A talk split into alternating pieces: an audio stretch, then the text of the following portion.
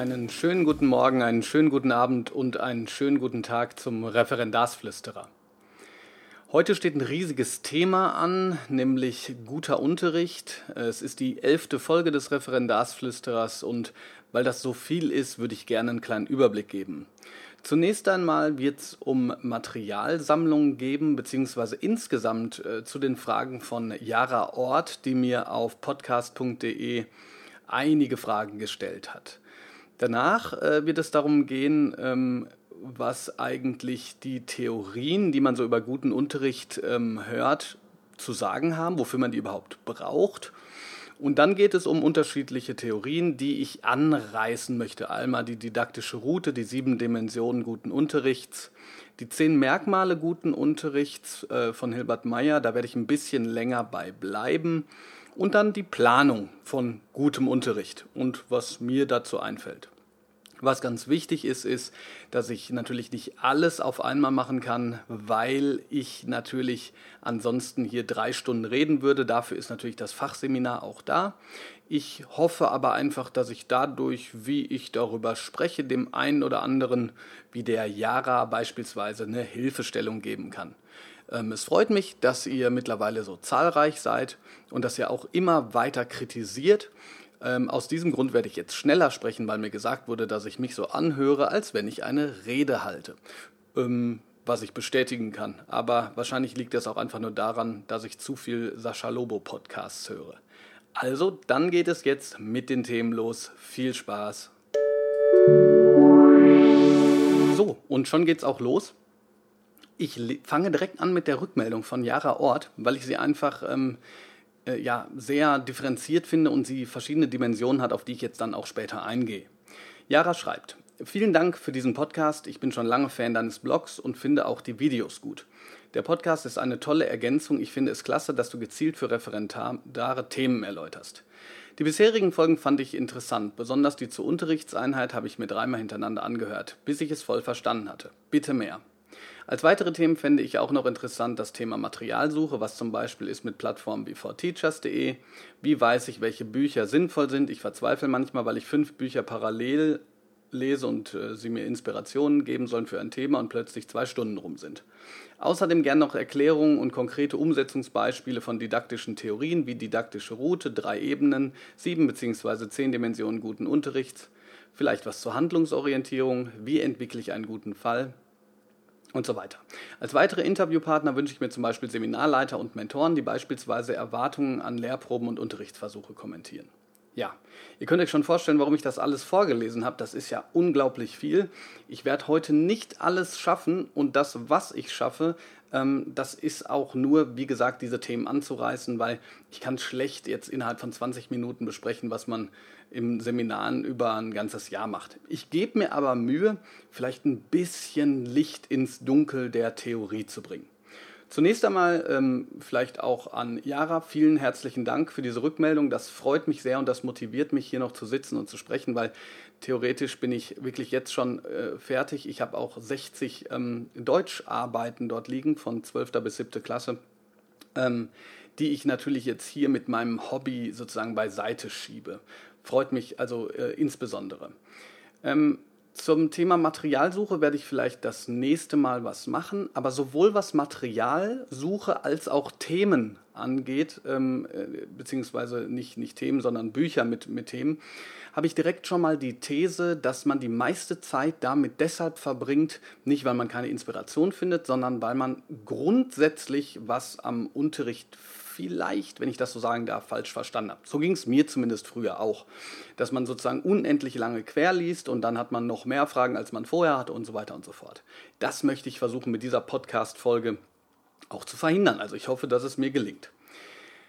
Wenn ich, was ich jetzt tue, über Theorien lernen möchte, beziehungsweise über guten Unterricht, und das soll ja beides verknüpft werden, dann würde ich zunächst einmal ein paar Worte über Theorien ähm, erklären, auch wenn ihr denkt, mein Gott, das sollte ja eigentlich jedem klar sein, aber manchmal habe ich das Gefühl, es ist nicht jedem klar. Und zwar, ähm, genauso wie bei wie Schüler manchmal nicht verstehen, wie man zum Beispiel eine rhetorische Figur ähm, sozusagen herausfindet aus einem Gedicht und dann benennen soll, was sie in diesem Gedicht macht. Und ich versuche das umzudrehen und zu sagen, verstehe doch erstmal, was der Inhalt ist, weil wenn ich den Inhalt verstanden habe, dann weiß ich auch, was die rhetorische Figur unterstützt. Ja? Das heißt, ich habe es umgedreht, ich muss gar nicht mehr das Ganze isolieren, sondern ich habe sozusagen Gesamtverständnis und das wird dadurch unterstützt. Genauso habe ich manchmal das Gefühl, dass das Problem mit Theorien ist, dass man das Gefühl hat, Theorien wurden entwickelt der Theorie wegen. Also so nach dem Motto, ich muss mir jetzt eine Theorie reinziehen, aber die hat doch mit dem, was ich mit Unterricht mache, gar nichts zu tun.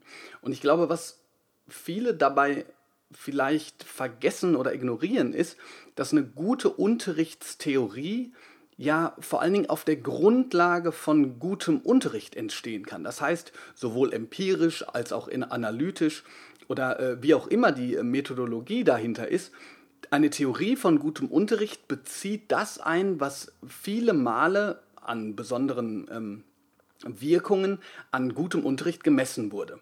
Ähm, so eine ganz bekannte Studie dazu ist ja die ähm, Hattie-Studie, obwohl die auch kritisiert wurde, weil es eine Metastudie ist, die sozusagen versucht, Äpfel mit Birnen auch zu vergleichen. Aber da wurden zum Beispiel Wirkungsgrade von, von äh, bestimmten Merkmalen von Unterricht gemessen und da wurde beispielsweise gesagt, naja, die Lehrerfigur, die hat einen ganz hohen Wirkungsgrad, ob die jetzt sozusagen ähm, wirkt, ob das funktioniert mit dem Lehrer. Und dann gibt es halt andere Szenarien, die haben keinen hohen Wirkungsgrad. Was ich sagen will ist, eine Theorie ist nicht deshalb da, weil irgendeiner da sitzt und nicht weiß, was er mit seiner Zeit zu tun hat, sondern eine Theorie soll eine Hilfestellung geben. Wenn ich das weiß, dann weiß ich auch, dass meine Verzweiflung über die Theorie damit zusammenhängt, dass ich diese Hilfestellung nicht verstehe und nicht nicht verstehe, äh, sozusagen, was ich eigentlich mit der Theorie machen soll. Bei mir persönlich ist es so, dass ich die meisten Theorien erst jetzt sozusagen im, im sechsten Jahr nach ähm, Ground Zero, Entschuldigung, wenn ich das so sage, also nach dem Referendariat überhaupt für praktikabel halte, weil davor liest man sich das durch und denkt, ja gut, das ist jetzt eine Theorie, wofür brauche ich das eigentlich? Und das ist auch ein Stichwort, ähm, den ich jetzt vielleicht mal ganz direkt mit dem Referendariat verknüpfe.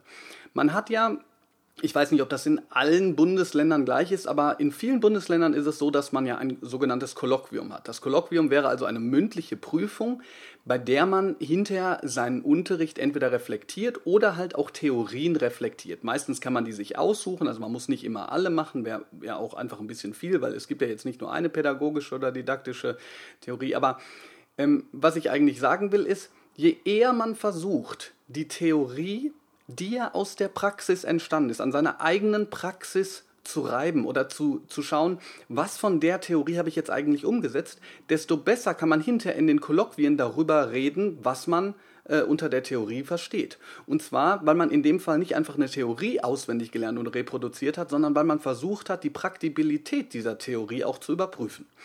Und das ist auch der Grund, warum ich die Theorie dann brauche. Und das versuchen wir jetzt einfach mal. Und zwar versuchen wir das an, diesem, an diesen drei Lernebenen, die ich übrigens in der Form auch noch gar nicht, äh, die mir gar nicht so klar waren, äh, was das jetzt eigentlich ist. Also, diese drei Lernebenen, die man, äh, ich hoffe, ich äh, schaffe es auch, das alles dann zu verlinken, das wären die Ebenen, was müssen die Schüler kennen, wissen, was müssen sie verstanden haben und was müssen sie tun können. Das wären die drei, äh, nicht Lernebenen, sondern Denkebenen.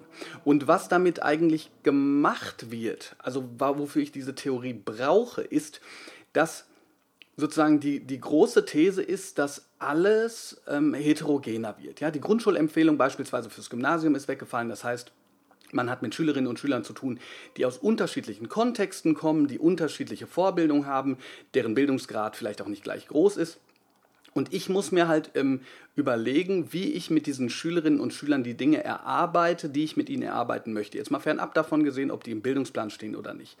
Und da reicht es eben nicht zu sagen, ich habe hier sozusagen, ähm, jetzt mal ganz blöd gesagt, zehn Tennisbälle und jeder Schüler ist ein Eimer und in den stopfe ich die Tennisbälle rein, sondern ich muss mir überlegen, wie kann ich das Ganze differenzieren, sodass ich meinen Unterricht besser darauf vorbereiten kann, mit wem ich es zu tun habe, nämlich mit ganz unterschiedlichen Menschentypen.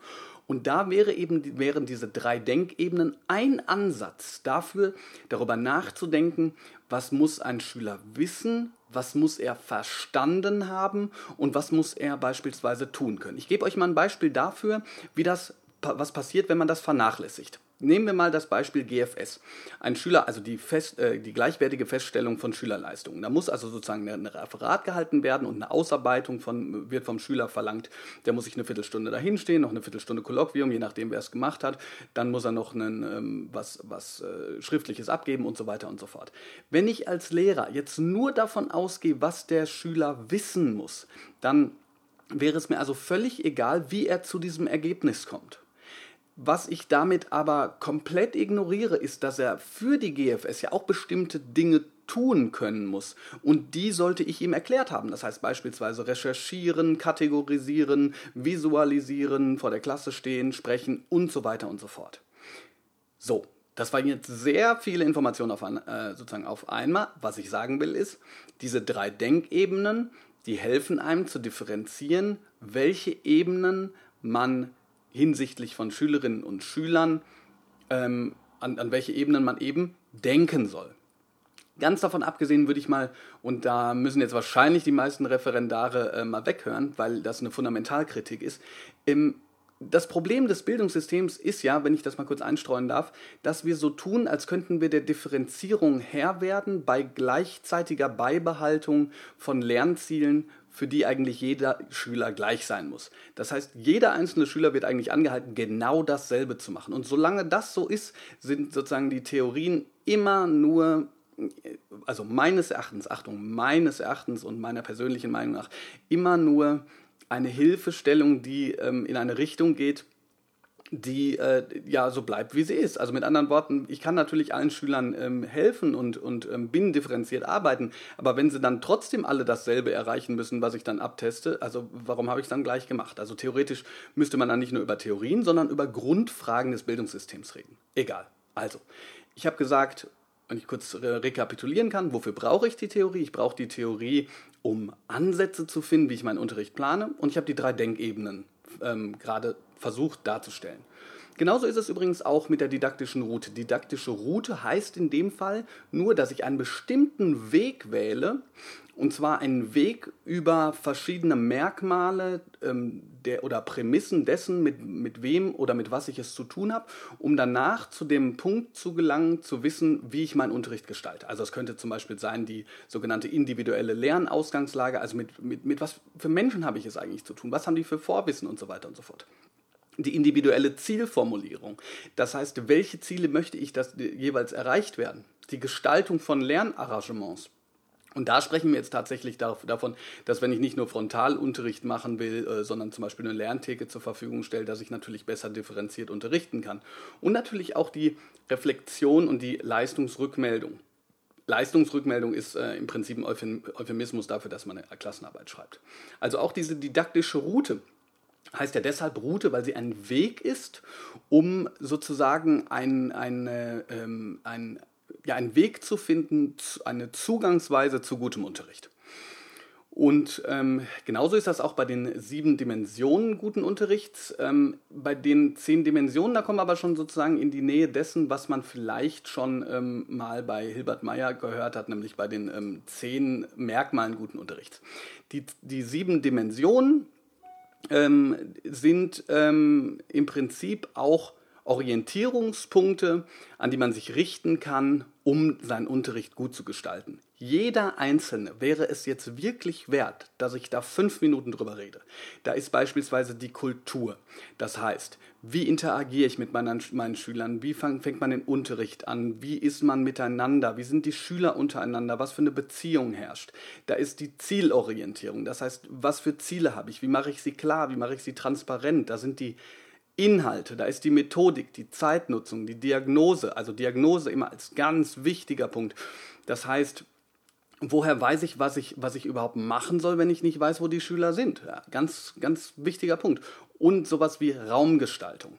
Aber nochmal, über jeden einzelnen Punkt könnte man ganz lange reden. Sieben Dimensionen heißt das Ganze, weil sie sich einfach unterschiedlich positionieren. Das heißt, ob ich jetzt über den Inhalt, also über den Gegenstand meines jetzigen Unterrichts rede, also beispielsweise die Einleitung für einen Aufsatz äh, über, über eine Kurzgeschichte. Ja? Das ist was anderes, als wenn ich darüber rede, wie ich den Raum gestalte über das ganze Jahr. Das sind verschiedene Dimensionen. So. Und diese sieben Dimensionen guten Unterrichts, die sorgen im besten Fall dafür, dass ich meinen Unterricht so gestalten kann, dass er das beste Lernergebnis oder die beste, beste Zusammenarbeit hat.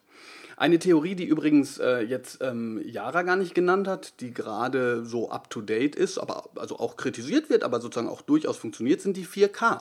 Das heißt die Kollaboration, die Kreativität, die ähm, Kooperation und die Kommunikation. Nee, Quatsch, das kritische Denken war das vierte. Ähm, da lasse ich mich jetzt nicht ganz lange drüber aus, aber wer möchte, kann die 4K ruhig mal googeln. Ich weiß nicht, wie eure Fachleiterinnen und Fachleiter so drauf sind, aber ich glaube, wenn, wenn die so hören, dass ihr ähm, sozusagen euch weitergebildet habt, noch was wirklich jetzt ganz aktuelle Trends, so auch in der, in der, sagen wir mal, digitalen Community angeht, dann kann das nicht so verkehrt sein. Kommen wir zum letzten, was ich kurz versuchen wollte mit einzubeziehen, nämlich zu den zehn Merkmalen guten Unterrichts von Hilbert Meyer, die mittlerweile von, ähm, einem, vom Medienpädagogen wie Philipp Wampfler, ähm, dessen Bücher auch sehr zu empfehlen sind, noch weitergeführt wurden zu den zehn Merkmalen guten digitalen Unterrichts. Und ähm, da versuche ich jetzt vielleicht mal an einer Stelle hängen zu bleiben und etwas, äh, etwas länger zu verweilen, um euch zu zeigen, wie eine Theorie auch für die Praktikabilität für Unterricht einfach unglaublich wichtig sein kann. Die zehn Merkmale guten Unterrichts wären erstens die klare Strukturierung des Unterrichts, zweitens hoher Anteil echter Lernzeit, drittens lernförderliches Klima, viertens inhaltliche Klarheit, fünftens sinnstiftendes Kommunizieren, sechstens Methodenvielfalt, siebtens individuelles Fördern, achtens intelligentes Üben, neuntens transparente Leistungserwartung, zehntens vorbereitete Umgebung.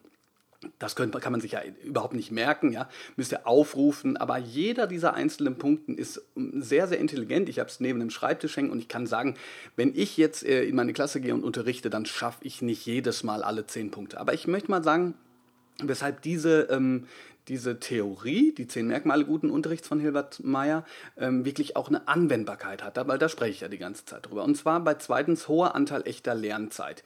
Hier steht durch gutes Zeitmanagement, Pünktlichkeit, gute Vorbereitung, Entlastung durch Routinen, Auslagerung von Zeitdieben, Rhythmisierung des Unterrichtsablaufs und Konzentrationsübung. Naja, also echte Lernzeit. Stellt euch mal Folgendes vor, das hat man als Referendarin oder als Referendar vielleicht nicht so, aber ich muss sozusagen äh, eine Liste ausfüllen lassen, äh, dann muss ich gucken, wer hat die Hausaufgaben nicht gemacht, wer wurde eingetragen ähm, oder ich muss äh, die Hausaufgaben kontrollieren oder nicht kontrollieren, was auch immer. Auf einmal sind zehn Minuten weg. Dann rege ich mich noch darüber auf, dass zehn Minuten weg sind, dann sind nochmal zwei Minuten weg und dann rede ich über das ganz lange, was ich machen will, dann sind nochmal zehn Minuten weg und dann, wenn die Schüler endlich anfangen zu arbeiten, dann sind eigentlich nur noch zehn Minuten übrig. Das wäre keine echte Lernzeit. Echte Lernzeit bedeutet, dass die Schüler, ähm, und das ist sozusagen das Stichwort Schülerorientierung, dass die Schüler lernen. Und lernen kann man nur durch Tun. Schülerinnen und Schülern erkläre ich das immer ganz, ganz einfach, äh, wenn, ich, wenn ich beispielsweise sage, naja, das neue FIFA 18 ist draußen, was würdet ihr tun? Ja, kaufen und dann, dann würden sie üben. Und irgendwann würden sie nicht mehr darüber nachdenken, wenn sie zum Beispiel auf einer PS4 äh, spielen, dass sie das X oder das Quadrat drücken müssen. Das wäre ein Automatismus. Das heißt, dann könnten sie hingehen und sagen, okay, ich werde mich jetzt immer der Abwehr verbessern und so weiter und so fort. Und wenn das dann nicht klappt, dann werden sie sich ein YouTube-Video angucken, ein sogenanntes ähm, Tutorial, äh, wie man das noch besser machen kann und so weiter und so fort. Das ist echtes Lernen. Das ist nicht das, was wir Lehrer, sagen wir mal, wollen, ja, dass sie lernen, aber das ist echtes Lernen. Und das zu versuchen hinzubekommen, ist eine der riesengroßen Aufgaben, äh, die man im Unterricht hat. So, und jetzt hoffe ich dadurch, dass ihr sozusagen die wichtigsten Dinge aufgenommen habt, nämlich ich brauche die Theorie, weil die Theorie mir hilft, Zugang zur Praxis zu finden. Und wenn ich das geschafft habe, dann kann ich meine eigene Praxis viel professioneller ähm, reflektieren. Und wenn ich meine eigene Praxis professionell reflektieren kann, dann bin ich auch im Gespräch hinterher mit dem Fachleiter oder der Fachleiterin in der Lage, nicht nur auf Theoreme zu ähm, reagieren, sondern mich selber ähm, auch insofern äh, zu kritisieren, dass ich sagen kann, wo hätte ich vielleicht ähm, etwas besser machen können. Und jetzt gehen wir mal zur Planung guten Unterrichts. Ich denke, es ist völlig klar, dass äh, ich jetzt nicht über jeden einzelnen Abschnitt, den ich hier in der Theorie geredet habe, reden kann. Aber ich möchte euch eine Sache sagen, von der ich weiß, dass ich sie einfach immer wieder wiederhole und dass es ähm, zumindest Referendarinnen und Referendare gibt, die irgendwann zu mir kommen und sagen, jetzt habe ich es gerafft. Jetzt habe ich es verstanden. Und das ist einfach immer ein unglaublich glücklicher Punkt. Weil, und da komme ich nochmal zu den Fragen, die nicht nur die Yara gestellt hat, sondern auch andere, die häufigste Frage ist, also ich habe hier irgendwie was und ich weiß jetzt nicht, wie ich weitermachen soll. Und das Problem ist, das, was irgendwie jemand hat, ist meistens irgendein Teilstück von Unterricht. Das ist irgendwie ein ganz toller Einstieg und ja, aber dann weiß man nicht genau, wie soll man weitermachen und, und oder das ist irgendwie ein ganz toller Text, aber dann weiß ich nicht, was für Fragen soll man stellen und, und so weiter und so fort. Und dann kommt die Frage, auch äh, häufig über meine Facebook-Seite, ähm, ja, hallo, äh, du hast ja irgendwie ein bisschen darüber geredet, wie kannst du mir nicht helfen? helfen, was, was, äh, was ich da weitermachen soll. Und dann frage ich nach, ja, was willst du denn überhaupt erreichen? Und da hapert es dann meistens schon. Also was willst du erreichen? Ich könnte auch präziser fragen, was ist eigentlich dein Unterrichtsgegenstand? Oder was ist eigentlich dein Lernziel? Ich weiß, für die meisten Referendarinnen und Referendare ist ein Lernziel auch wieder so ein böses Etwas, was sich äh, irgendein böser Fachleiter ausgedacht hat, um einen zu piesacken. Aber ich möchte sozusagen ganz streng mit euch sagen, nein, das ist es nicht. Ihr müsst euch darüber klar werden, dass Unterricht von innen nach außen funktioniert. Immer. Das ist jetzt übrigens keine Theorie, die ich irgendwie gelernt habe, sondern das ist meine mh, mm, ganz persönliche Meinung, auch aus der Unterrichtspraxis. es zeigt sich aber, dass eben äh, dieser Artikel zur Sachanalyse, ähm, den ich mal äh, irgendwann geschrieben habe, um, um sozusagen für mich auch nochmal klar zu werden und der mittlerweile äh, sozusagen bei Google auf dem ersten Platz ist, das wird, glaube ich, auch von den Fachleitern bestätigt. Also das ist so, dass man sozusagen unglaublich aufpassen muss, dass man nicht von der falschen Richtung ausgeht. Also, was heißt von innen nach außen? Von innen nach außen heißt, ich muss mir darüber klar werden, mit welchem Wissen, mit welchem Können geht der Schüler aus der Stunde raus, mit dem er nicht reingekommen ist? Also, mit anderen Worten, was will ich erreichen? Was möchte ich, dass der Schüler erreicht? Weil wenn ich das kann und das als erstes habe, dann kann ich erst darüber nachdenken, was jetzt als zweiter Schritt kommt. Ganz, ganz grobschlächtig ist der zweite Schritt immer zu sagen, also der Gegenstand ist, äh, der Unterrichtsgegenstand ist, der Schüler soll den Konjunktiv anwenden. Oh, das ist schon mal riesig. Also er, erstmal muss er ihn erkennen, sozusagen herausfinden, was es ist, dann muss er ihn kennenlernen, dann muss er identifizieren, dann muss er äh, nachvollziehen, warum er verwendet wird und dann soll er ihn selber anwenden. Also nehmen wir einfach mal an, ich habe schon, schon äh, drei Stunden gemacht, jetzt kommt die vierte Stunde. Also den Konjunktiv anwenden können. So. Und nur von diesem Gegenstand den Konjunktiv anwenden können, kann ich jetzt überlegen, okay, woran kann ich jetzt diese Kompetenz erklären? Okay, ich sage jetzt einfach mal Tagesschau. Die Tagesschau ist also in der schülerzentrierten äh, Mitte meines Unterrichts. Vielleicht sozusagen ein langer Text zur Tagesschau. Und jetzt also, und was sollen die da machen? Die sollen das erarbeiten, die sollen das unterstreichen vielleicht, die sollen das weitermachen, die sollen Transfer machen, was auch immer. Und jetzt erst werde ich schauen, was bietet sich denn an, dass ich zu diesem Text hinleite.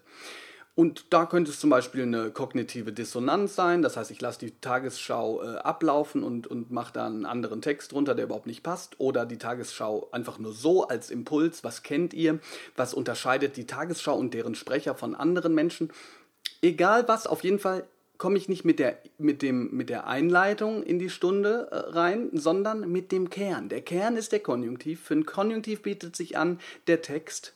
Für diesen Text bietet sich an die Einleitung. So, und jetzt kann ich darüber nachdenken, gibt es auch noch eine Methode, bei der man das dann gut machen kann.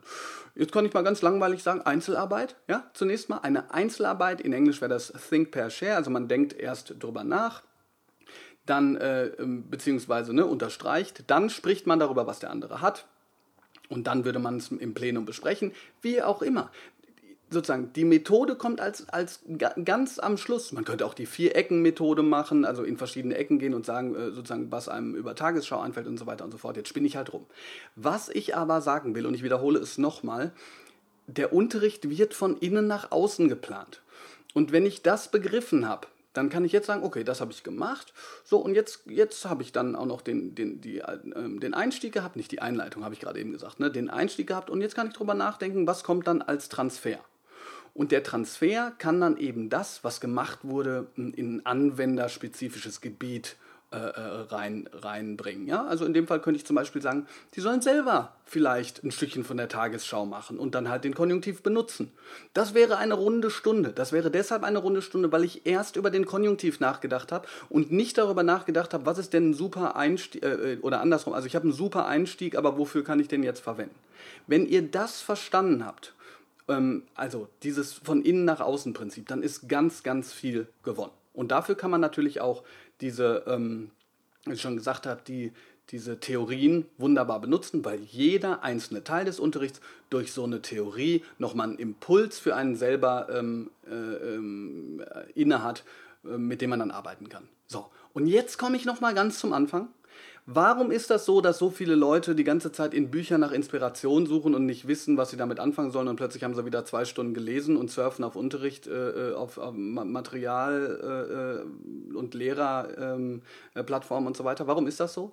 Naja, das ist so, weil man das Gefühl hat, man müsste irgendwas Geniales haben, aber man weiß noch gar nicht, worum es geht.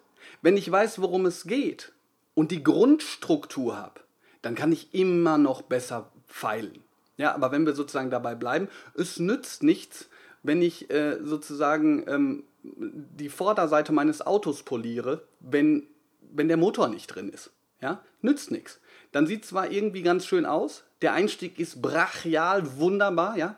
Dieser, dieser äh, sozusagen rosa Elefant, der das Einmal-Eins singt, äh, wie aus dem Video, völlig ernst gemeinte Überlebenstricks zum Referendariat. Aber es bringt nichts. Warum bringt es nichts? Weil der Einstieg halt gar nicht in die Mitte führt. Auf das, worum es eigentlich geht. Der Einstieg ist nicht funktional oder der Transfer ist nicht funktional. Und das kann man nur schaffen, wenn man weiß, was der Gegenstand ist. Was will ich denn erreichen und wie will ich das erreichen? Und dann werde ich auch nicht mehr sozusagen 50 Bücher lesen müssen, weil ich erstmal weil ich dann überhaupt erstmal weiß, wonach suche ich denn überhaupt? Und nicht erstmal suche, und mir dann irgendwie klar werde, äh, okay, wie kann ich das alles jetzt so zurechtbiegen, dass dieses, äh, was weiß ich, äh, dieses ähm, Material, was ich gefunden habe, auch irgendwie auf meinen Unterricht passt. Wenn man das verstanden hat, dann ist man einen riesigen Schritt weiter. Sag ich jetzt mal so. Und so verbleibe ich auch und hoffe, dass ihr einen riesigen Schritt weiter seid. Ich wäre einen riesigen Schritt weiter, wenn ich äh, sozusagen schon die 20 äh, Arbeiten, sagen wir mal, der 10. Klasse korrigiert hätte, was ich jetzt nicht habe. Ähm, und ich wäre auch weiter, wenn schon Sonntag wäre und ich jetzt nicht zwei Tage am Stück noch ähm, in die Schule gehe, um die Theater AG zu leiten. Aber es macht einfach unheimlich viel Spaß. Das ist auch der Grund, warum ich jetzt schon am äh, Donnerstag mit euch spreche. Ich hoffe, es hat euch wieder mal was gebracht. Ich sage wieder einmal, wenn ihr Lust und Zeit habt, lasst mir ein paar Sternchen da bei iTunes oder bei podcast.de. Empfiehlt es sehr gerne weiter. Geht auf die Facebook-Seite oder auf den Blog. Oder kritisiert mich, gebt mir Anregungen und Impulse und so weiter. Und als allerletztes, es ist angekommen, dass ich mal wieder mit Leuten sprechen kann. Das werde ich auch tun. Ich habe schon die ersten Zusagen von einem äh, Fachseminarleiter ein Fachseminarleiter ähm, wollte mir sozusagen im Podcast erstmal nicht Rede und Antwort stehen. Der ist aber auf meinem Blog. Ähm, ich glaube unter ähm, unter der Kategorie Referendare. Die ist ja jetzt sozusagen mittlerweile neu, da kann man das nachlesen. Ähm, es dauert immer nur, bis man die Leute dann auch wirklich äh, da hat und bis das ganze Setting gemacht wird. Aber ich habe es im Kopf. Also, ich wünsche euch einen ganz, ganz schönen Tag. Und ja, liebe Lotta, ich hoffe, das war jetzt schnell genug. Zwinker, zwinker. Bis dann. Ciao.